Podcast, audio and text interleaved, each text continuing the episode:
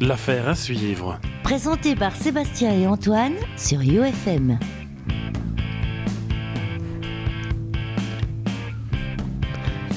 Bonsoir à toutes, bonsoir à tous, bienvenue dans l'émission de cette semaine de l'affaire à suivre. Alors bonsoir Antoine. Salut. Et euh, ben, bonsoir Ludo. Bonsoir Sébastien, bonsoir Antoine. Alors, euh, merci Antoine. Aujourd'hui, on va se relancer dans une euh, émission type euh, l'émission de vulgarisation scientifique qu'on a fait il y a quelque chose comme deux semaines ou je sais plus trop. Enfin bref, peu importe. Et euh, du coup, donc dans ce cadre-là, Ludo va continuer son histoire euh, sur l'inertie, si je ne m'abuse.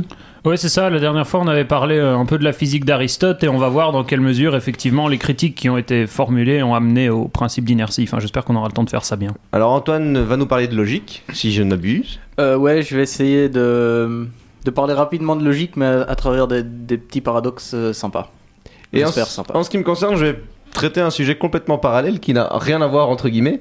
Euh, en fait, euh, bah, a priori, comme la, semaine passée, enfin il y a deux semaines, j'avais tenté de faire de la science et que ça a plus euh, ressemblé à un euh, condensé de mécanique quantique en 10 minutes, ce qui était ni satisfaisant, enfin ce qui était pas satisfaisant pour moi et qui devait pas probablement pas l'être pour les auditeurs.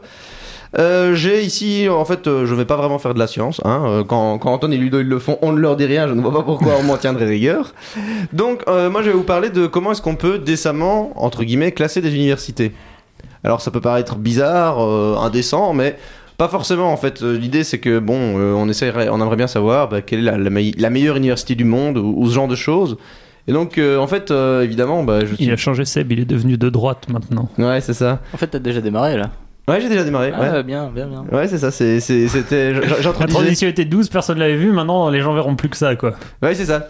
Non, en fait, euh, j'ai dû m'intéresser un peu là-dessus, me pencher un peu là-dessus. C'est quand même euh, intéressant, mine de rien. Bon, après, personnellement, le classement entre guillemets ne vaut rien, donc. euh, donc voilà, la présentation est finie, mais, c'est intéressant de voir comment est-ce que les gens se sont dit, tiens, comment, comment va-t-on classer les universités en fait? Et du coup, en fait, pour ce faire, donc déjà, il faut savoir que ben, on peut pas classer les universités de manière unique, puisque forcément, on peut inventer toutes sortes de classements possibles et imaginables. Et du coup, en fait, il y a trois gros classements qui, émergent, en fait. Euh, c'est le Times Higher Education World Ranking, le classement mondial des universités Kakwarelli-Simons et le classement académique de Shanghai. Alors, grosso modo, euh, ils ont pas quelques critères, typiquement une quinzaine chacun, qui se ressemblent un peu tous. Euh, La différence se fait surtout dans la pondération des différents critères. Alors, parmi ces critères, en fait, ben, je vais vous en citer quelques-uns et ça va nous paraître assez logique, mine de rien, quand on veut essayer de classer des universités. Euh, Il y aura le nombre de publications dans l'université. Euh, on en touchera peut-être un mot après. Euh, le nombre de fois que les, chercheurs de l'université sont cités par leurs collègues, le nombre de récompenses internationales pondérées par l'importance de la récompense, évidemment, reçue par l'université, le nombre d'étudiants qui réussissent dans l'université, le nombre d'étudiants qui atteignent le grade de docteur, le rayonnement international de l'université, euh, le nombre de chercheurs, par exemple, le nombre de projets de recherche qui sont menés à bien, et, tout ce genre de choses.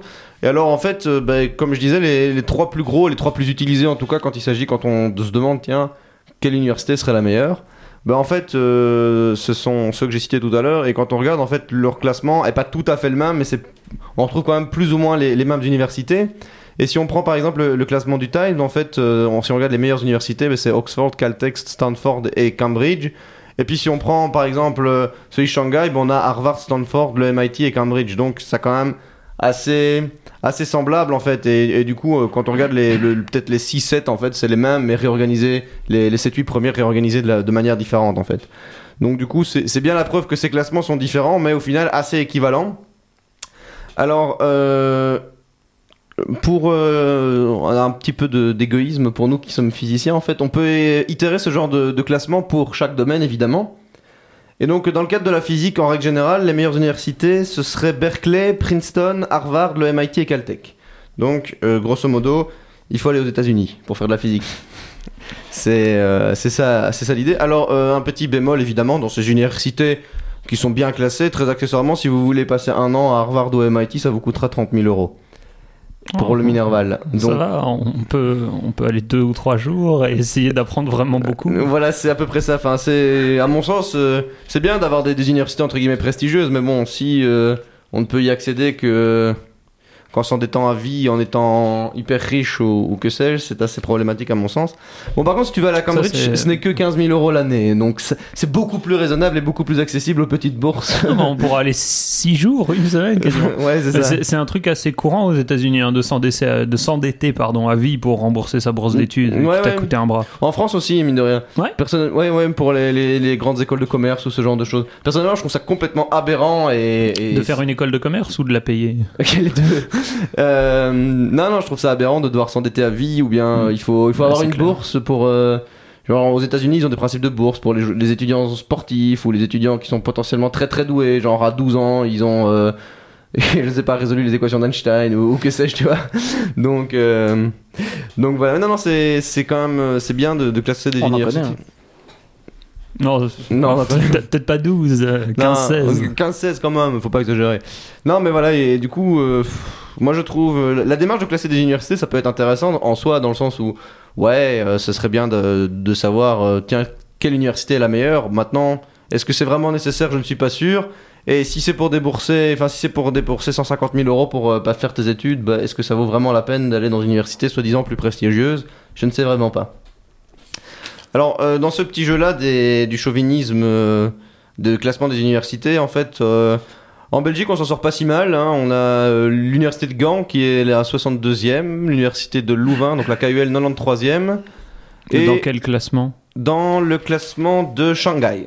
Hmm. Mais grosso modo, dans le classement du Times, euh, c'est enfin, C'est équivalent. Il varie à peut-être 10, 15, 20, enfin 10, 15, 20 places près, donc ça ne change pas grand-chose. Euh, je note quand même que Lumons est dans le top 500 dans le classement de Shanghai, mais pas dans le classement du Times, parce que le classement du Times s'arrête à 500. Du coup, s'ils ont bougé de 25 et qu'ils sont sortis du top Ouais. 500, on, on ne les considère pas. Bon, enfin voilà. Et en fait, un truc qui m'intéressait et qui était marrant, c'est qu'en fait, vous pouvez, euh, il y, a- il y a des sites internet qui, enfin, qui classent les universités, mais en fonction des préférences de tout un chacun. Du coup, par exemple, si vous voulez aller sur, internet, sur ce site, c'est YouMultirank.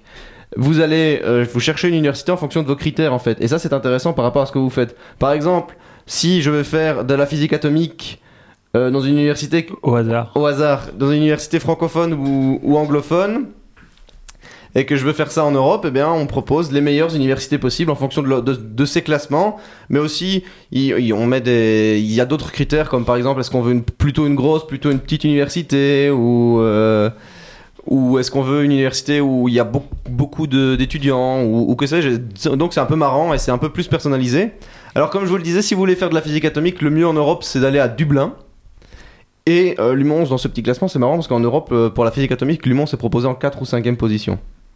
Oh, ce, qui est, ce qui est pas mal du Et après, tout. t'as t'as un peu raffiné, t'as demandé une université euh, où il y avait pas beaucoup de gens, euh, qui était quelque part en- entre Charleroi et Bruxelles. Ouais. Et là, on t'a dit Limon 101. Ouais, non, c'est ça. Non, non, après, euh, si, si, on, si je veux effectivement une université francophone, euh, euh, voilà, c'est- Lumons. Mais après, il y a, a l'université de Brême en Allemagne et de Groningen aux Pays-Bas, où les, les cursus sont proposés aussi en anglais, par exemple. Et du coup, euh, du coup voilà. Alors, euh, pour des choses qui pourraient vous intéresser, vous, euh, pour, par exemple, si vous voulez faire de la gravitation, vous pouvez aller à Munich en Allemagne ou à Hull en Angleterre. Ou bien les deux meilleurs si vous êtes un peu plus. Un peu plus. hein, un peu le- plus ambitieux. c'est Harvard ou le MIT. De manière très étonnante. Mais encore une fois, on en revient à cette histoire de 30 000, ou, euh, 30 000 euros par an. Donc, On euh, demandera au chef de service s'il peut pas débloquer un budget. donc voilà, donc je trouvais ça. euh, Enfin, le, le classement universitaire en soi, on en pense ce qu'on veut. euh, Il y a des personnes qui ont réfléchi, et, et puis du coup, euh, au final, pour, pour les gens qui ont la, la chance ou l'argent d'être dans ces universités, au final, ça fait entre guillemets bien sur le CV d'avoir une, une université prestigieuse. Maintenant, bon, fondamentalement, euh, le problème c'est que. Le système dans lequel on est pour la recherche scientifique est entre guillemets un système beaucoup trop élitiste et du coup le fait d'avoir une de ces grosses universités sur son CV, ben, mine de rien ça aide. Donc du coup le classement est quand même pas complètement inutile malheureusement et malgré tout. Mais après, l'idée de vouloir euh, classer des universités en lui-même, euh, pardon, ça paraît pas forcément une mauvaise chose sur le, sur le principe. Je veux dire, pour qu'il puisse pas y avoir de. Enfin, pour essayer d'éviter la présence d'universités pleines de prophètes qui racontent un peu n'importe quoi. Enfin, un peu comme le- quand la validité d'un article scientifique doit être validée par les pairs, quoi. Ouais c'est ça, mais après il y a le truc aussi que dans, Après, il y a toujours les, questions économiques, etc. dans, dans- dans certains classements on donne le, le- le nombre où tu es recité par tes collègues est, est un, est un critère important Alors que si tu, si tu écris une énormité, forcément tu vas être recité par des, des collègues qui citent ton article en disant que c'est de la merde, tu vois ce que je veux dire. Mhm, mhm. Et il y a certains critères, typiquement le, le classement de Shanghai, où les récompenses en fait euh, ont des effets aussi rétroactifs. Donc par exemple, l'université euh, de Zurich, elle continue à profiter du prix Nobel d'Einstein. Ah oui, qui du coup est tombé il y a un petit peu longtemps. Donc euh, Genre l'université est fermée, mais elle est toujours bien classée. non, non, non, elle est toujours bien, elle est toujours super bien classée. euh, elle est 9 l'université polytechnique de Mhm. Zurich. Et mais c'est même topo, hein, c'est aussi euh, faut, faut casquer pour rentrer. Ça en suit. C'est en Suisse, donc euh, pour eux, euh, c'est comme, c'est comme notre, notre bed Minerval à nous, euh, 835 euros, oh, pff, 835 000 euros. non, j'exagère évidemment. Mais donc voilà. Mais, euh, mais oui, donc du coup, ces classements ont bien sûr leurs leur points forts, leurs points faibles. euh, et puis euh, éthiquement, on verra ce que c'est. Enfin, on peut avoir son propre avis sur la question. Au, final, euh, personnellement, je suis quand même plutôt contre cette euh, idée d'élitisme euh, profond. Malheureusement, le- la recherche scientifique travaille, fonctionne là-dedans. Et du coup, dans cette optique-là, le classement, effectivement, des universités n'est pas une démarche Ouais, je vais dire. Ouais, le problème, c'est qu'on confond recherche de l'excellence et élitisme à partir d'un certain point. Oui, voilà, c'est ça. Du coup, euh, du coup, voilà. Donc, du coup, si ça vous intéresse euh, pour votre domaine, parce qu'en fait, il n'y a pas que pour les sciences, parce que moi, je me suis évidemment beaucoup centré pour les sciences, parce que ça me concerne un peu plus. Mais vous pouvez chercher pour d'autres domaines, typiquement pour, euh, je pense qu'il y avait les langues. bon, évidemment, moi, j'ai cherché la physique avec des, des petites particularités, mais il y a aussi les maths, la biologie. Bon, vous allez me dire, ça rentre dans les sciences, mais mais il y a pas mal d'autres catégories sur euh, U-Multirank et, c'est assez marrant à faire. Ça, va assez vite et puis on regarde. Et les universités, en fait, ils mettent en fonction des critères que vous avez choisis, de l'importance que vous leur avez donné. Du coup, euh, du coup, voilà. Donc, euh, Ouais, ça, ça- ça peut être un outil intéressant pour des étudiants qui sont en fin de secondaire, euh, qui, qui se demandent un peu où ils pourraient aller faire. euh, ouais, c'est ça qui sont prêts à aller un peu partout dans. Ouais, ouais. Enfin, ou alors tu, tu regardes par rapport à ton propre pays parce qu'ils sont classés par pays aussi. tu Après, peux, oui, c'est ça. tu si peux tu mets classer un- par pays aussi, donc ça c'est intéressant. Si tu mets un truc restrictif, il y a moyen donc, de. ouais, non, c'est c'est assez intéressant. Donc, donc du coup, donc en le faisant pour moi, j'étais tombé sur une, euh, la, la Dublin City University, et en le faisant pour euh, pour l'un de vous, j'étais tombé sur Harvard. Donc, euh, donc voilà. Et ouais. ouais, c'est ça. Et ouais. Donc voilà. Euh, donc euh, j'espère que, bah, pff, encore une fois, c'était pas vraiment de la vulgarisation scientifique, mais bon, pff, après tout, c'est notre émission, on fait ce qu'on veut. Ouais, voilà. Et euh, donc voilà, j'espère que déjà ça vous a plu à vous deux, euh, comme petite chronique. Euh, Ouais, Ouais. c'était- c'était sympa. On devrait rebaptiser ça des émissions hors sujet, en fait, plutôt Ouais, que des émissions de Bah, vulgarisation. en fait, la, j'ai- la semaine passée, au final, euh, comme je disais, euh, vous aviez pas vraiment fait de la vulgarisation scientifique, c'était plus un aspect historique qui se rapprochait aux sciences. ouais, tu vois. c'est clair. Et du coup, euh, dans le sens où euh, la tentative de vulgarisation scientifique que j'ai fait en 10 minutes chrono, c'était pas satisfaisant. Bah, c'est difficile sans support. hein.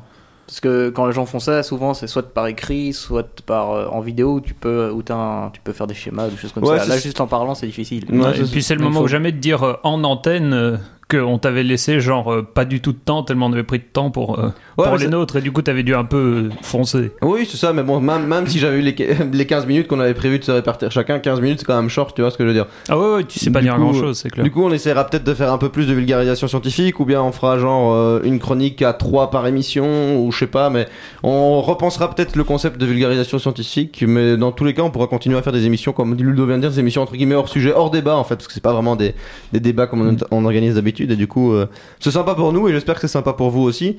Euh, comme euh, aussi comme on n'a pas eu de retour pour sur euh, l'émission de vulgarisation scientifique, ce qui est assez rare parce que d'habitude j'ai des retours sur pas mal d'émissions. C'était un peu, euh, enfin on travaille un peu sans filet, donc euh, n'hésitez pas si ça vous a plu, si ça vous a déplu euh, de nous le dire en fait. Alpaguez-nous dans la rue. oui, c'est ça, non, mais par la page Facebook, par mail, les gens qui me connaissent ou qui nous connaissent, dites-le nous, jetez-nous des, ca- des, des- des tomates, pas des cailloux, ça fait mal. Dès le moment qu'on a un couteau sous la gorge, on est vraiment très accessible, ouvert à la discussion. Oui, voilà, c'est ça. Du coup, euh, ça, ceci conclut ma chronique. J'ai aucune idée du temps que j'ai pu mettre. T'as mis une dizaine de minutes. Oh ben voilà. Tu vois, en fait, euh, quand, on, quand j'ai besoin de plus de temps, j'en, j'en, j'en ai moins, mais quand on me donne tout le temps que je veux, euh, je, je Ouais. restreins. Bah ouais, tu vois. Je suis contradictoire. Ouais, Je suis- c'est- C'est dingue, hein ouais, c'est ça. non, non, mais il y a un truc euh, qu'on peut, sur lequel on peut euh, appuyer quand même, c'est c'est l'aspect économique, parce que euh, finalement, ça crée une espèce de cercle vicieux, ce genre de choses, parce que celles qui sont le mieux classées sont celles qui peuvent se permettre euh, de, d'être, euh, de, de, de trier économiquement les gens qu'elles acceptent. Ah, bien sûr. Donc de, de donner, et puis de donner des meilleurs salaires aux professeurs, ce qui fait que c'est encore plus attractif, que c'est mieux classé, et donc on peut faire payer encore plus cher. Ah, oui, non, Ah, Là, on redevient une vraie radio de gauche. Ah oui, mais ça c'est évident. Et d'a- d'ailleurs, quand tu regardes le, le top 10, il est inchangé depuis 2004, je crois. Bah Donc ouais. c'est quand même euh, Mmh, extrêmement ouais. révélateur sur le fait. Bon, il y a des petites, euh, des petits changements, mais encore une fois, comme ça change d'un classement à l'autre, c'est pas vraiment. Ils euh, peuvent aller chercher des chercheurs dans tous les pays en leur. Bah, c'est ce qui se fait aux États-Unis, bons hein. trucs pour, euh, pour qu'ils aillent plutôt chez eux, donc c'est. Donc, euh, donc voilà, oui, non, non, c'est. contexte-là, c'est normal. Ah non, bien sûr, mais le truc c'est que toutes ces universités, ce sont toutes les universités les plus riches. Alors ils sont riches parce qu'ils ont déjà un pactole de base, ou ils sont riches parce qu'ils ruinent les étudiants en en leur faisant payer euh, les, les droits d'inscription, peu importe. Enfin, oui, non, bah, pas peu Oxford, importe, par mais exemple, il y a- il y, a le prestige historique aussi. oui, aussi. Ouais, dans ce cas-là, le prestige attire le prestige aussi, hein, parce que tous les éléments un peu prometteurs, ils finissent par atterrir dans des endroits où il y avait eu des éléments prometteurs avant, Ouais, et oui, du bien coup, sûr. pour peu qu'ils fassent un truc un peu bien, bah, ça va grossir encore le prestige de l'établissement. Oui, non, c'est ça. C'est, c'est- on est euh, vraiment dans un cercle vicieux. Si pour une université qui sort entre guillemets de nulle part, s'insérer là-dedans, ça va être vachement compliqué. Donc bon, voilà. Oui, non, c'est d'un point de vue économique, c'est aussi euh, un cercle vicieux à ce niveau-là. Donc bon, c'était une bonne conclusion. Donc bon, Donc bon, voilà. voilà, merci. Au revoir. Euh, maintenant, on va peut-être euh, Écoutez de la musique. écouter de la musique? Très Ouais, bien. très Bon, allez, envie. vas-y. T'as très envie. J'ai très envie parce qu'on va écouter un bon groupe. En fait, il doit pisser. mais- Non, c'est toi La qui dois musique est pisser. quand même bien. C'est- toi qui dois pisser. Ne, ne remets pas sur moi. Ok? Donc on va faire une pause pour Ludo parce qu'il a besoin de s'absenter Euh, et on va écouter Jones. J-O-N-S. C'est vachement bien comme groupe. Ça ressemble un peu aux Beatles. Enfin, vous verrez.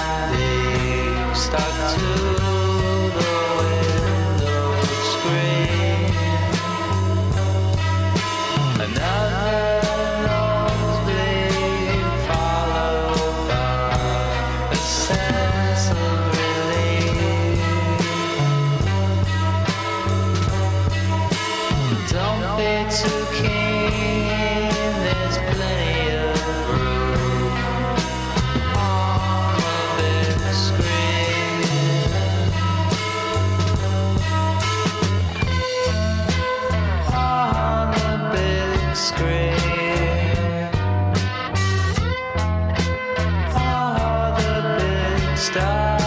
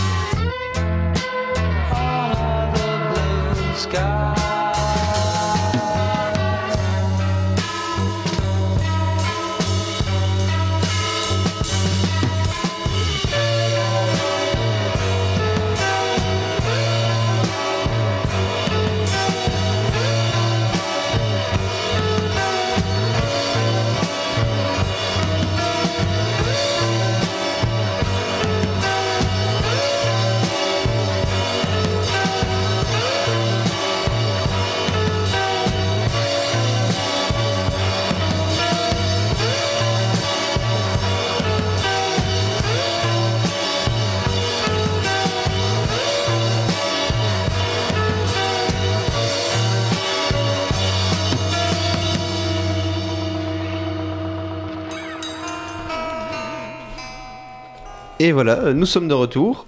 Donc, euh, sans plus tarder, euh, j'espère que vous vous souvenez du début de l'histoire de Ludo, avec son inertie et sa flèche. Ludo, à toi la parole. C'est à moi. Ah bah maintenant que je me suis bien soulagé la vessie pendant la pause, comme tout le monde l'a compris, je vais commencer par un bref rappel de ce que j'ai fait la dernière fois, mais je vais aller assez vite, évidemment. Donc, je le dis dès le début, si jamais ça va trop vite pour vous, c'est normal. N'hésitez pas à aller réécouter notre précédente émission, comme ça en plus par la même occasion on se fait un peu de la pub, ça fait jamais de mal. Ouais, c'était pas. Je crois que c'est il y a deux émissions. C'était pas la précédente exactement. Bah, C'était c'était il y a deux émissions, mais je ne sais pas si c'était il y a vraiment deux semaines, parce qu'il y a eu cette histoire de Ouais. problème technique avec le studio qui fait que on n'a pas été vraiment assidus. Donc, Dans Je le doute, réécoutez-les toutes. hein, Ouais, j'ai envie de vous dire. Ré- Réécoutez les 24 précédentes. Comme ça, euh, c'est vraiment de la pub à mort. Ah ouais, c'est la 25e aujourd'hui. Oui. Voilà. Voilà, happy birthday to us. Donc, euh, la, der- la dernière fois, on a parlé en fait pas vraiment d'inertie, enfin pas directement, vous verrez après que c'était lié. Euh, on a parlé un peu de ce qu'Aristote avait dit sur la physique donc au 4e siècle avant Jésus-Christ. Euh, donc en bref rappel, Aristote divisait l'univers, comme on appellerait ça aujourd'hui l'univers, en deux parties bien distinctes, le monde sublunaire et le monde supralunaire. Alors, le monde sublunaire, c'était ben, le monde constitué de la Terre et de l'atmosphère jusque la Lune non comprise dans son idée, et où tous les objets qui nous entourent étaient constitués des quatre éléments eau, air, feu et terre, euh, qui depuis ont fait euh, ont donné lieu à plein d'histoires de science-fiction ou, ou fantasy super cool. Alors, Aristote disait que la tendance naturelle d'un corps, c'était le repos, donc de ne pas bouger. hein, euh, le, repos en sa position naturelle. Donc si vous regardez les objets autour de vous, euh, bah, ils n'ont pas tendance à, bouger tout seuls. Ok, les tables, les chaises, euh, ça, ça se déplace pas tout seul jusqu'à preuve du contraire. Euh, Aristote disait qu'un mouvement est naturel lorsque l'objet se déplace verticalement vers sa position naturelle, c'est-à-dire je lâche un caillou, il tombe vers le bas. Ça pour Aristote, ça demandait pas d'explication, c'était la tendance naturelle du caillou. Il voulait aller à sa position naturelle, qui était euh, pour lui le caillou la plus proche du centre de la Terre. Ok? Euh, à l'inverse, il y avait des corps dont il supposait que la position naturelle c'était le plus loin possible du centre de la Terre. Pensez par exemple euh, à de, à de la fumée, par exemple. On voit que ça, ça a tendance à s'élever, ça ne tombe pas au sol. Et tout mouvement qui écartait un corps de sa position naturelle, donc qu'il mettait en mouvement mais contre sa volonté d'une certaine manière, était dit violent. Donc un mouvement violent, c'était quoi? Violent, pas violent. Un mouvement violent, c'était quoi? C'était un mouvement, par exemple, je prends un caillou et je le, soulève, je le mets vers le haut, ben, je l'écarte de sa position naturelle, c'est violent. Et à l'inverse, enfin non, de, de la même façon, pardon, si j'ai un objet que je déplace horizontalement, ben, le mouvement est violent, puisque les seuls mouvements naturels sont les mouvements verticaux. Encore une fois, si ça va trop vite, je le fais plus en détail dans l'émission précédente. Et donc ça, ça permettait malgré tout de pas trop mal expliquer les choses pour le monde qui nous entoure, puisque les choses ne semblent pas bouger d'elles-mêmes. On peut en effet les déplacer hein, horizontalement et aussi verticalement, et si on les lâche, ben, elles tombent euh, bien, bien comme il faut. Alors, il y avait malgré tout un petit bémol qui était les astres, parce qu'à l'époque d'Aristote, même si on n'avait pas du super matos pour observer les choses, on pouvait tout de même voir les étoiles et se rendre compte que, eh bien, elles semblaient se déplacer. La- la- les étoiles sur la voûte céleste semblaient tourner et donc être naturellement en mouvement. Et Aristote, c'est pour ça qu'Aristote faisait la distinction entre le monde sublunaire et le monde supralunaire. Il, supposait, je n'arrive plus à parler, que les astres étaient constitués d'un élément totalement différent des quatre autres qui sont présents dans le monde sublunaire, qu'il appelait l'éther. Donc pour lui, euh, il sauvait les meubles dans son raisonnement en disant, eh bien ok, le, ce qui vit au-dessus de, nous, eh ben, c'est constitué d'une matière différente, donc elle a des propriétés différentes. Ces propriétés étant que le mouvement est naturel, c'était un mouvement circulaire uniforme, comme ça, il expliquait pour pas cher pourquoi on avait l'impression que ça tourne. Le raisonnement d'Aristote présentait un problème, c'est que donc il disait qu'un mouvement horizontal c'est un mouvement violent et que ça doit pouvoir s'expliquer par le contact de quelque chose avec l'objet. Donc si je veux mettre un objet en mouvement, par exemple un stylo bille qui serait posé sur la table, ben, je dois le pousser avec mon doigt et dès que j'arrête de le pousser, il bouge plus. Seulement ça, ça posait un problème quand on commence à construire un arc et des flèches. C'est que quand euh, on tend l'arc à flèche, la flèche est en contact avec la corde de l'arc. Au moment où on lâche, la corde se détend, elle commence à propulser la flèche. Donc à ce moment-là, il y a toujours quelque chose en contact avec l'objet et donc c'est cool. Seulement, le but d'une flèche, c'est pas qu'elle s'arrête net une fois qu'elle a quitté votre arc. Elle continue à aller très loin pour aller tuer un gars qui est, euh, qui est très loin de vous.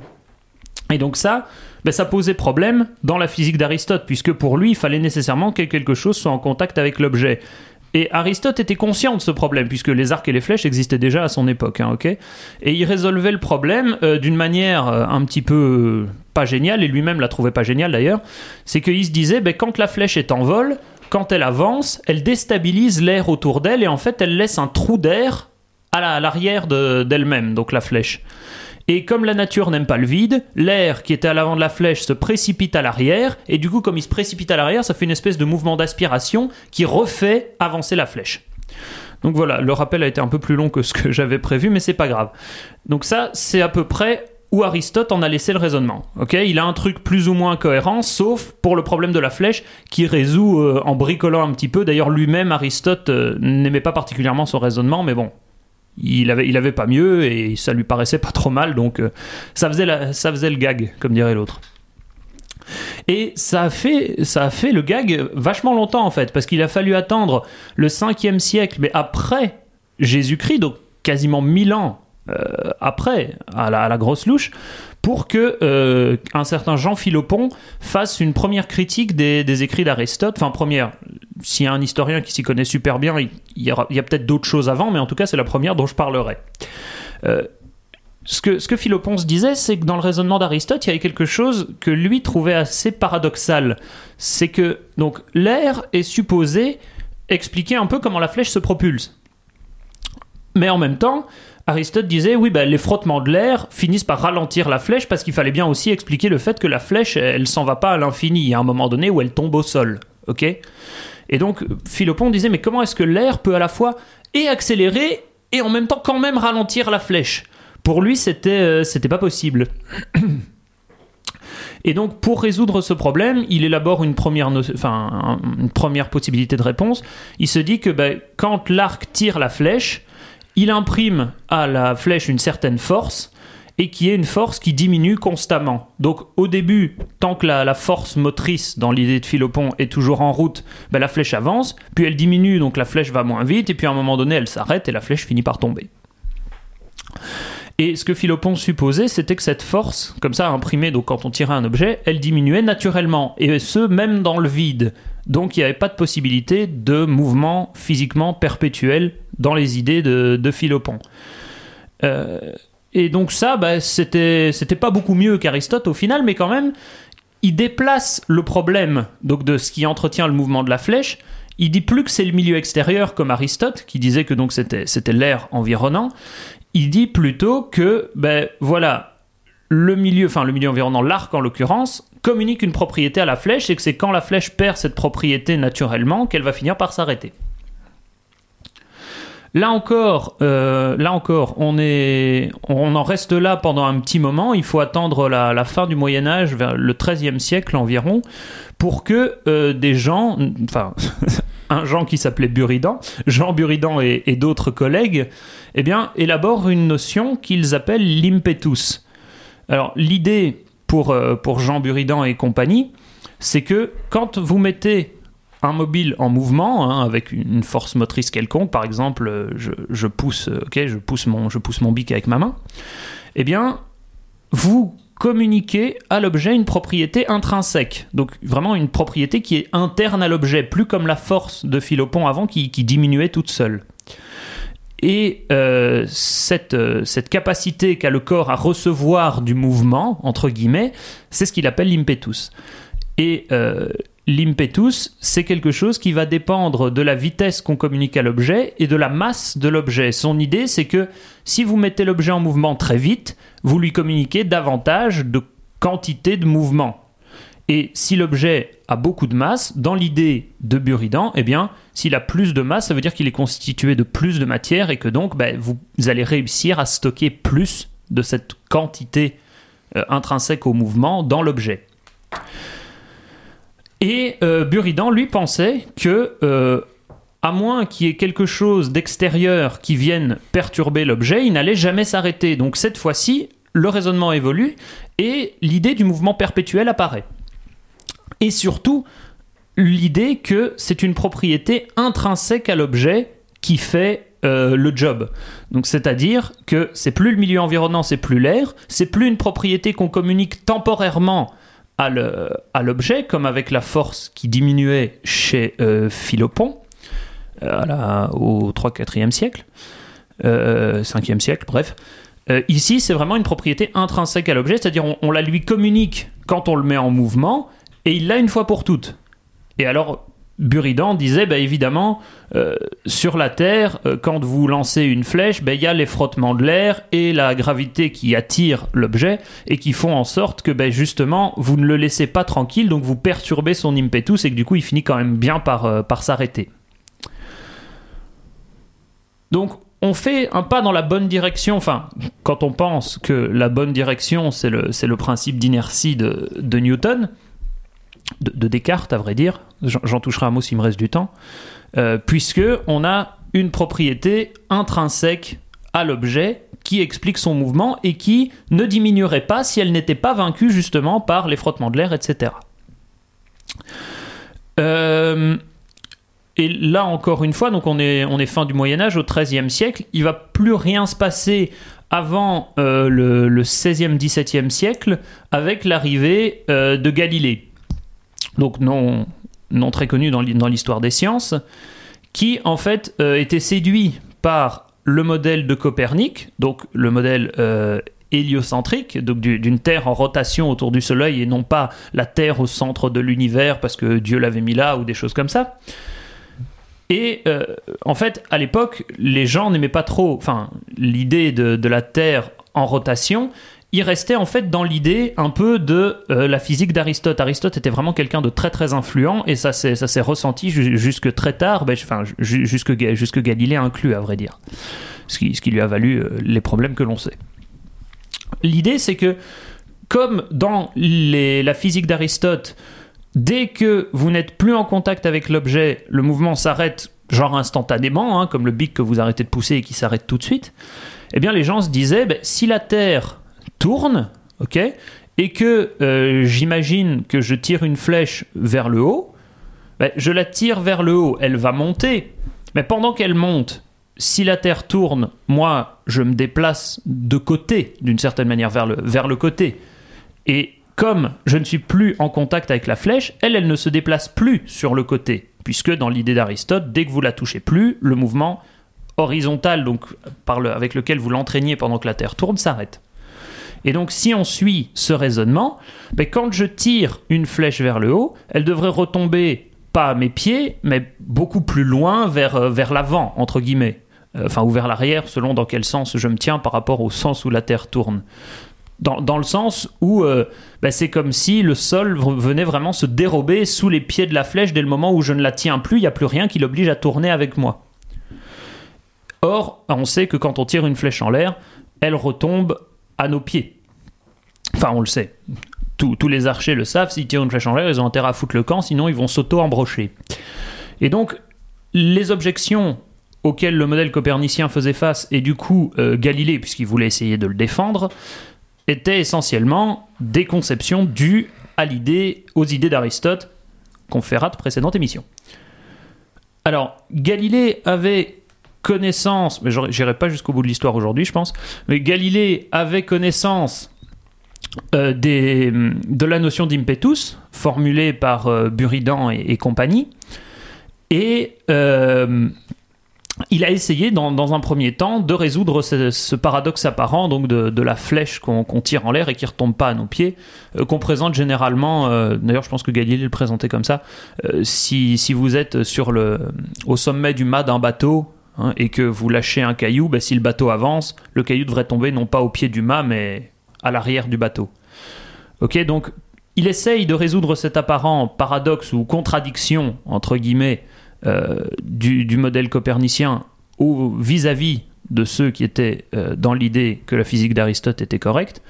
Mais il fait assez peu de progrès parce que ce que j'ai pas dit, c'est que la notion d'impetus que j'ai présentée, je l'ai présentée de manière assez schématique, mais ça restait quelque chose d'assez descriptif à l'époque. Donc on disait, voilà, il y a de l'impetus, ça doit marcher à peu près comme ça, mais on n'avait rien de très précis. Et donc c'était difficile de, se servir de ces notions pour faire un raisonnement précis et invalider euh, l'argument de, la flèche qu'on tire en l'air. Et comme Galilée était quelqu'un d'inventif et de très curieux, il s'est pas contenté de de pleurer sur, sa chaise euh, toute la sainte journée en disant misère le modèle copernicien c'est beau mais c'est pas vrai les gens disent que c'est pas vrai. Il a fait euh, des expériences dans d'autres domaines et notamment en fait il s'est intéressé à une question qui devenait très populaire à l'époque, qui est euh, quelle est la forme de la trajectoire d'un objet? Alors, qu'est-ce que, j'entends par là? Ben, Je terminerai là-dessus en teasant une éventuelle prochaine présentation. Euh, c'est très difficile, surtout, en tout cas, à l'œil nu et avec des instruments de mesure très rudimentaires comme ils avaient à l'époque, de savoir quelle est la trajectoire d'un objet. Imaginez, euh, quand vous tirez une flèche, ça va super vite. Donc le temps que vous réalisiez que votre flèche est partie, elle est déjà super loin. Donc vous n'avez aucune donnée vraiment fiable quand vous regardez à l'œil nu sur euh, le mouvement de la flèche. Et même chose, c'est surtout pour ça, d'ailleurs, pour ce que je vais dire maintenant, que la question devenait vraiment à la mode. Quand vous commencez à fabriquer des canons et que vous voulez tirer des boulets de canon, euh, c'est à ça que servent les canons, eh bien vous voulez que votre boulet de canon, il atterrisse sur l'armée d'en face, pas euh, 300 mètres plus loin sur le village que vous voulez essayer de prendre sans le détruire, ou des, considérations comme ça. Donc avoir des données précises sur la trajectoire d'un mobile, pouvoir vraiment contrôler l'endroit où il va tomber si on le lance, eh bien ça devenait une question très, très à la mode, et Galilée s'y est intéressé en faisant face évidemment aux problèmes de son époque, qui sont que, euh, qui étaient qu'il n'y avait pas vraiment de données fiables parce que le mouvement était trop rapide. Trop rapide dans le sens où, je l'ai dit, euh, si vous n'avez pas vraiment de, de mesures, vous voyez, Galilée pouvait pas utiliser le mode rafale sur son smartphone pour avoir des, photos euh, prises l'une après l'autre pour pouvoir décomposer la trajectoire. Donc euh, le mouvement est trop rapide par rapport à la précision de, de l'œil humain. Et ben, dans ce domaine-là, par contre, contrairement au domaine de l'impetus, Galilée va faire un certain nombre de progrès qui euh, feront certainement l'objet de ma prochaine présentation lors d'une prochaine émission hors sujet. On verra comment, euh, en travaillant, donc en essayant de, donner lieu à des mouvements qui étaient un peu plus rapides, qu'il allait pouvoir plus facilement mesurer, eh bien Galilée s'est retrouvé à travailler avec des plans inclinés et à découvrir, euh, à peu de choses près, le principe d'inertie. Voilà. Merci Ludo. Alors Mm. on retiendra que Mm. Ludo est champion du monde de, du teaser. Et euh, on attendra, on attend la suite de ton histoire avec impatience lors d'une prochaine émission. Euh, Peut-être proposer une petite pause musicale avant de d'entamer la dernière chronique? Ouais, on a le temps, on est bien. Alors, alors à l'aise gros, fais péter. à l'aise, fais péter. Euh, bah, fais péter Paul McCartney. hein. Ça me paraît bien. Down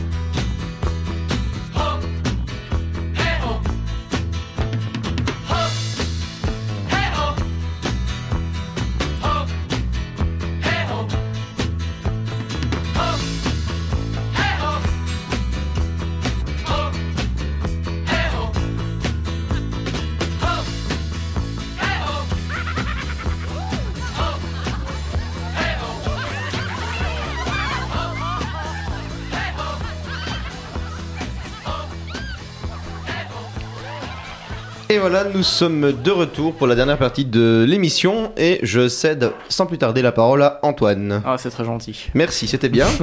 C'est vrai que j'allais faire ça en plus.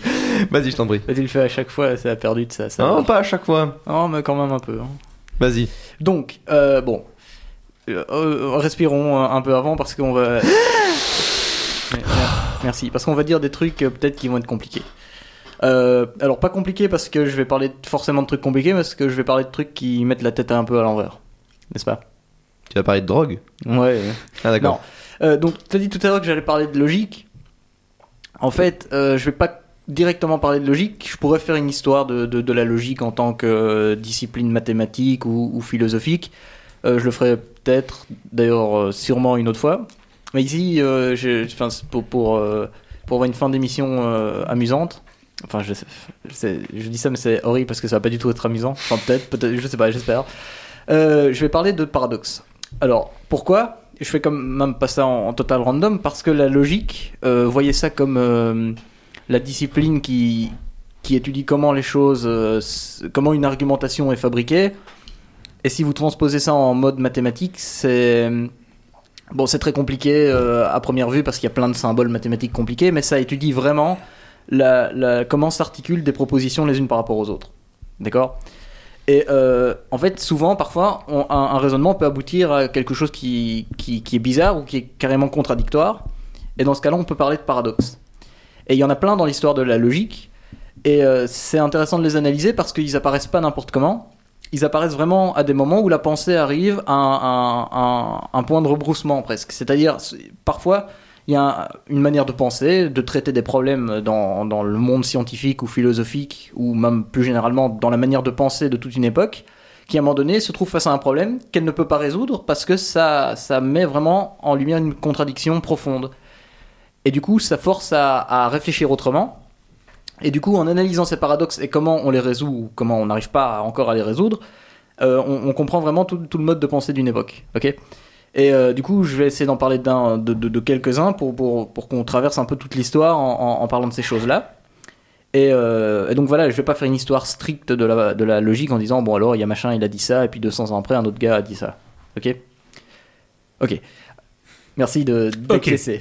Acquiesce, acquiesce. Oui, c'est vrai, je- j'avais Ok. oublié. Donc, euh, bon, souvent, on va, on va parler des Grecs, parce que quand on parle de philosophie ou de choses comme ça, on commence toujours par les Grecs, en oubliant qu'il y a plein d'autres gens euh, qui ont aussi réfléchi à cette époque-là, euh, c'est-à-dire aux, environs du 5e siècle avant notre ère, un peu partout. Il y avait des gens qui faisaient de la logique euh, en Chine en- en- ou en Inde, c'est-à-dire il y avait des écoles de pensée vraiment où ils se disaient, tiens, réfléchissons à tel problème, pourquoi telle argumentation est valide alors que telle autre argumentation n'est pas valide? Ouais, mais est-ce qu'il pratiquait la sodomie? Du coup, euh, en Grèce, euh, on, a, on a pas mal travaillé sur les, ce qu'on appelle les syllogismes. Vous connaissez le machin, euh, Socrate est mortel, les hommes sont mortels, donc Socrate est un homme, et des choses comme ça. Et, et vraiment, des gens se demandaient pourquoi cette chose-là a l'air valide, jusqu'à quelle limite c'est valide, et c'est comme ça que la logique est née.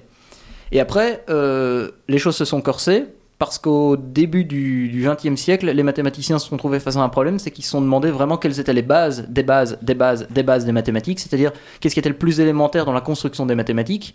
Et là, ils sont, ils ont Comme dû une faire de brique logique. élémentaire de raisonnement. Voilà. Et ils ont dû, et donc ils se sont rendus compte que ces briques élémentaires de raisonnement, ça pouvait être ce qu'on appelle des propositions, et voir comment elles s'articulent, euh, c'était faire de la logique. Et du coup, ça devient très abstrait très rapidement parce que, en cherchant à comprendre la base de la base de la base, euh, on, on- on tombe très vite dans, dans des choses très abstraites et très compliquées du coup. Parce que difficile à appréhender pour notre esprit qui est habitué à faire des raccourcis euh, dans la vie de tous les jours. Et c'est L'ex- là, L'exemple, c'est la mécanique quantique en physique, par exemple. voilà, qui, qui est- qui était perçu comme contradictoire, donc paradoxal au début, et puis les gens ont pu se, se mettre d'accord. Parce que là, il y a eu des preuves scientifiques. Le problème, c'est quand ça touche purement à des raisonnements ou purement à des mathématiques qui, qui peuvent être perçues comme une pure construction intellectuelle, c'est plus compliqué d'avoir des, des expériences qui te montrent que c'est comme ça, et puis même si ça te paraît bizarre, c'est comme ça. Bah là, il faut trouver des, des, des, Des moyens de s'en convaincre. des moyens de s'en convaincre et de, de, de pas de contourner les problèmes, vraiment d'essayer de les résoudre. C'est ça qui est beau, enfin, dans un sens, c'est que tu mets vraiment le, le raisonnement en lui-même à nu. Tu, tu utilises les idées sous leur forme la plus pure, mais du coup, t'as plus rien vraiment de tangible à quoi te rattacher par définition. Voilà, et donc c'est là que les problèmes commencent. Donc, j'avais dit que je commençais par les Grecs. Euh, un paradoxe qui est très connu, c'est le paradoxe de Zénon. Il y, en a, il y a plusieurs paradoxes de Zénon, mais il y en a un qui est le plus connu, celui qu'on appelle la dichotomie. Tout le monde en a déjà entendu parler. C'est euh, vous voulez aller d'un point A à un point B, d'accord? Oui, Ah. oui. Merci. Moi, je- moi, c'est- des fois, je fais ça, ouais. Ouais, bah, tout le monde a déjà plus ou moins fait ça dans sa vie. Et du coup, avant. Des euh, fois, je les appelle CED, mais enfin. Et du coup, en allant de, de ce point A à ce point B, vous devez d'abord faire la moitié du chemin. Puis vous devez faire la moitié de la mo- du chemin qui vous reste, c'est-à-dire la moitié de la moitié du chemin total, puis la moitié de la moitié de la moitié, puis la moitié de la moitié de la moitié de la moitié, et puis ainsi de suite. Et donc, a priori, comme ça à l'infini. Et du coup, Zénon, il, énonce ça en disant, ben, alors, le mouvement est impossible, parce que vous ne pouvez pas aller d'un point à un point B, parce que vous devez faire une infinité d'étapes. Et donc, il vous restera toujours un- un- un- une distance à faire, et vous ferez d'abord la moitié, puis la moitié de la moitié de la moitié, et quelle, la distance aussi petite que vous voulez, vous, vous pourrez la diviser par deux. Du coup, vous n'arrivez jamais à votre point d'arrivée. Bon, évidemment, c'est pas vrai, parce qu'on a déjà tous expérimenté le fait d'aller à un point à un point B. La Donc, a un- preuve, on est arrivé au studio aujourd'hui. Voilà, donc il y a un paradoxe. Et pour eux, à l'époque, enfin pour lui, il y a vraiment un paradoxe à l'époque. Euh, alors, déjà, à ce moment-là, il y a des gens qui n'étaient pas d'accord. Dans la première émission de vulgarisation scientifique, j'avais parlé des atomistes, c'est-à-dire des gens qui pensaient qu'il y avait une brique élémentaire de réalité, de matière. Appelons-le atome ou particule, en physique des particules ou tout ce que vous Allez voulez. réécouter nos précédentes émissions. Bah oui, clairement. Euh, bah, du coup, eux, ils disent, mais on peut pas diviser comme ça euh, l'espace une infinité de fois. Donc déjà, pour eux, le, le paradoxe tient pas des masses, à cause de leur vision euh, atomiste de la réalité. Mais admettons, mettons de côté ce point de vue-là, bah, alors il y a vraiment un paradoxe. Si on peut effectivement diviser à l'infini le- le- l'espace, euh, bah, on n'arrive jamais à notre point B. Et ça, il faut attendre très longtemps pour avoir une, preuve euh, complètement solide du fait que c'est pas vrai. En fait, il faut attendre plus ou moins le 17e et le 18e siècle, euh, c'est-à-dire euh, 2200 ans après l'énoncé du paradoxe par Zénon. C'était au 5e siècle avant Jésus-Christ. Donc il faut attendre le formalisme mathématique des séries convergentes et divergentes. Alors n'entrons pas dans les détails, une série qu'est-ce que c'est? En gros c'est une somme de termes. Et euh, quand vous additionnez une somme infinie de termes, en fait les mathématiques et les mathématiciens se sont rendus compte que le résultat peut très bien être infini ou le résultat peut être fini. C'est-à-dire un nombre. euh, C'est-à-dire un nombre qui n'est pas infini. Voilà. Merci, donc fini. Ouais, mais on sait jamais. Donc, euh, en fait, ce qui se passe, c'est que si vous additionnez euh, des nombres de plus en plus grands, intuitivement, on se dit, eh ben, le, le- le résultat va être infini. Ça peut être le cas. Par contre, si on additionne des choses qui sont de plus en plus petites, là, l'intuition commence à être un peu plus difficile.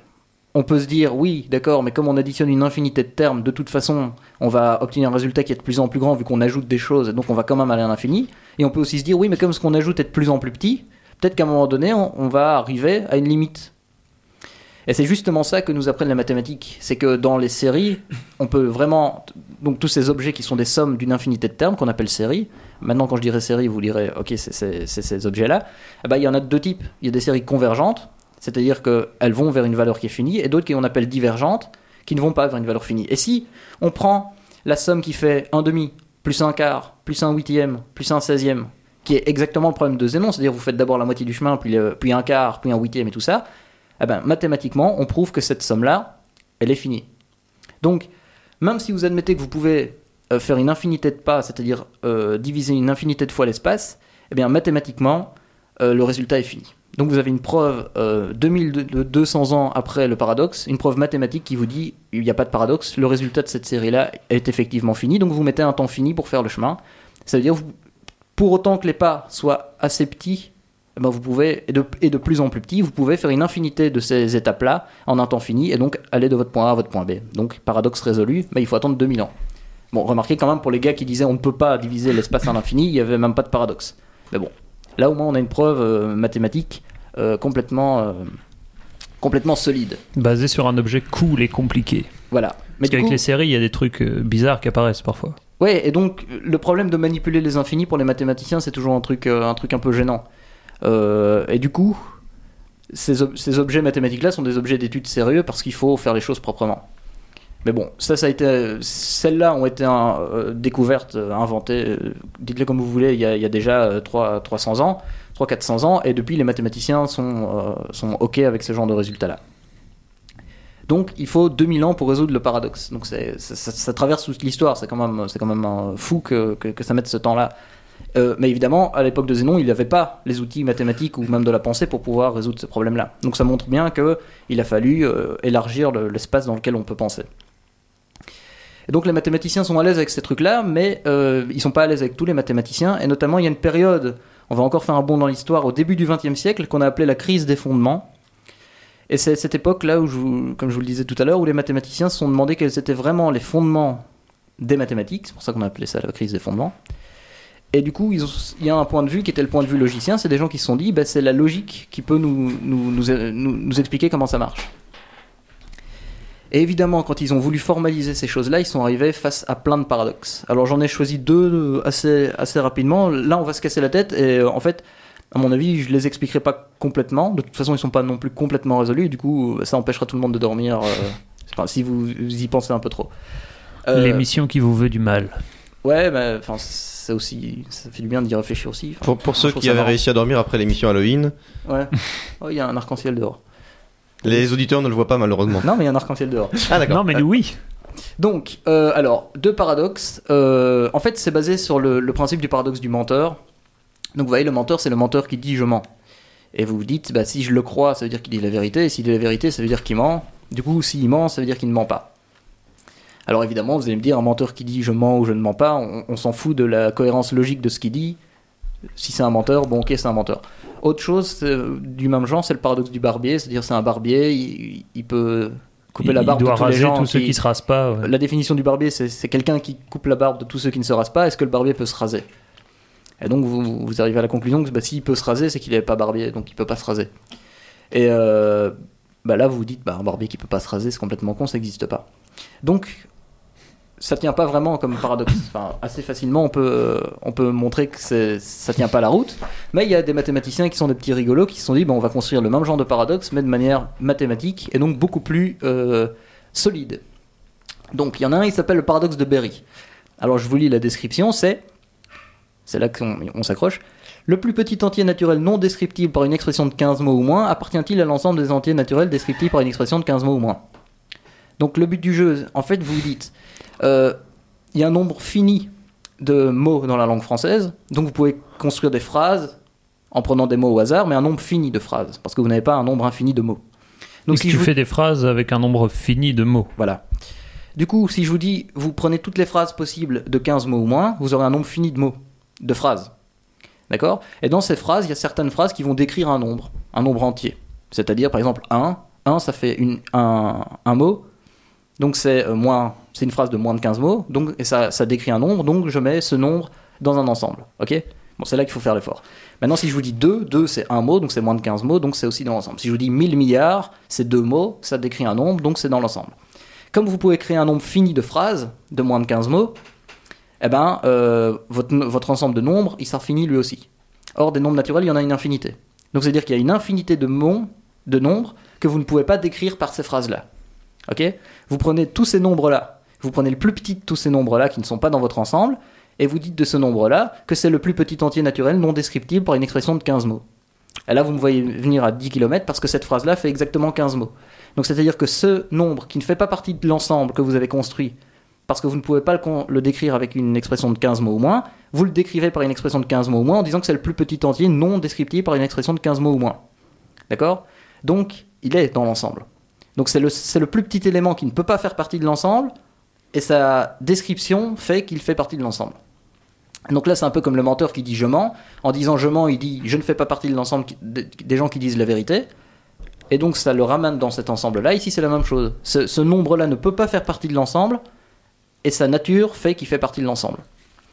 Donc c'est euh, un paradoxe type menteur. Sauf que là, on peut pas dire qu'il n'existe pas. Voilà, là on contrairement peut pas dire qu'il n'existe pas, parce qu'on l'a exhibé ce nombre. Un barbier qui ne se rase pas, vous allez me dire, c'est complètement con. Pourtant, ce nombre-là, on vient de le mettre en exergue. Donc il existe. Et on n'a pas fait appel à l'infini. Donc on est autre- dans la merde. Il y avait un autre type de paradoxe comme ça qui prenait tous les nombres entiers. Ici, on a juste pris les naturels, donc 0, 1, 2, 3, 4, 5. Euh, et du coup, là, les, les mathématiciens ont dit ouais, mais fais attention avec l'infini. Ici, on n'a pas pris en compte l'infini. On dit juste qu'il y a un nombre infini de nombres euh, naturels, mais ça, on le sait. Et on on n'utilise pas ça pour, euh, pour, euh, pour casser le, le- le paradoxe. Prends Comme- bien soin de l'éviter, puisqu'on Voilà. comprend que des trucs finis. comme on sait qu'il y a un nombre fini de phrases qu'on peut faire, il y a un nombre fini de nombres qui, qui sont dans notre ensemble, et il y a forcément, comme il y a un nombre infini de nombres qui, sont, qui existent, il y a plein de nombres qui sont pas dans l'ensemble, et du coup, il y en a un qui est le plus petit, et celui-là, bah, on, on dit que c'est le plus petit entier naturel non descriptif par une expression de 15 mots ou moins. Ce et comme qui cette fait qu'il est fait 15 descriptif mots, par il est 15 dans le machin. Ok, ça casse pas trop la tête? Si, hein. Ouais, mais au bout de la troisième fois, je pense que ça va. Ok, alors juste pour, euh, pour casser la tête de, de tout le monde, mais c'est un peu le même genre, c'est l'adjectif hétérologique. Un adjectif hétérologique, c'est un adjectif qui ne se décrit pas lui-même. Du genre long. Long est un mot qui est court. Ok? Donc long est hétérologique. Par contre, court, qui fait une seule syllabe aussi, est un mot qui est court. Donc c'est le contraire d'hétérologique, c'est autologique. Et du coup, là aussi, vous me voyez venir, c'est que hétérologique est un adjectif qui existe. Donc là, de nouveau, on peut pas dire qu'il n'existe pas. Si hétérologique est hétérologique, ça veut dire qu'il ne dit pas ce qu'il est. Donc, s'il n'est pas hétérologique, c'est dire qu'il est autologique. Donc, s'il est autologique, ça veut dire qu'il dit ce qu'il veut dire. Et ce qu'il veut dire, c'est hétérologique. Donc, c'est un mot qui, peut, qui est hétérologique si et seulement si il n'est pas hétérologique. Ok? Donc, il se décrit si, seulement, si et seulement si il ne se décrit pas. Donc, si vous le mettez dans l'ensemble des mots qui se décrivent, il s'en exclut, et en s'en excluant, automatiquement, il revient dans l'ensemble. Et donc, bonne nuit après ça pour y réfléchir. Ouais, c'est ça, on a donné des pistes de réflexion aux auditeurs pour, euh, pour toute la nuit jusque la... et toutes les nuits Pour jusque toute la... la vie, je pense. Non, pour toutes les nuits jusque la semaine prochaine, au Ouais, moins. j'espère que j'ai pas trop cassé la tête des gens, c'est un peu des trucs euh, casse-tête. Non, Ça, mais c'est marrant. Enfin, Après, moi, le paradoxe, euh, ouais, moi j'adore ce genre de ce genre de paradoxe logique aussi. Le truc du, pli- du plus petit entier positif, il est, il est plus ou moins résolu celui-là. Ouais, mais il faut faire des, des petites entourloupes mathématiques, mais globalement, il y a une théorie qui suit et qui, qui va plus ou moins bien. Et ça, j'en parlerai quand je ferai l'histoire de, la- de la logique. Comme ça, vous dormirez pas, mais quand même à peu près bien. Un petit peu. Euh, je pense que. Oui. Oui, hein. il est temps de finir. Euh, donc, du coup, je vous remercie pour euh, bah, de nous avoir écoutés. Ludo, merci d'être venu. Ah bah, c'est toujours un An- plaisir. Antoine, merci pour avoir co-animé cette 25e émission. C'est toujours Alors, un plaisir. n'oubliez pas que si, si vous aimez ou si vous aimez pas ce genre d'émission, de nous le signaler sur la page Facebook. Si vous avez des idées pour des autres émissions, de nous le signaler aussi sur la page Facebook. Et si vous voulez éventuellement être invité, signalez- signalez-le nous sur la page Facebook. À la semaine prochaine. Salut à tous, on se quitte. Salut, salut. Police. Euh, allez, salut.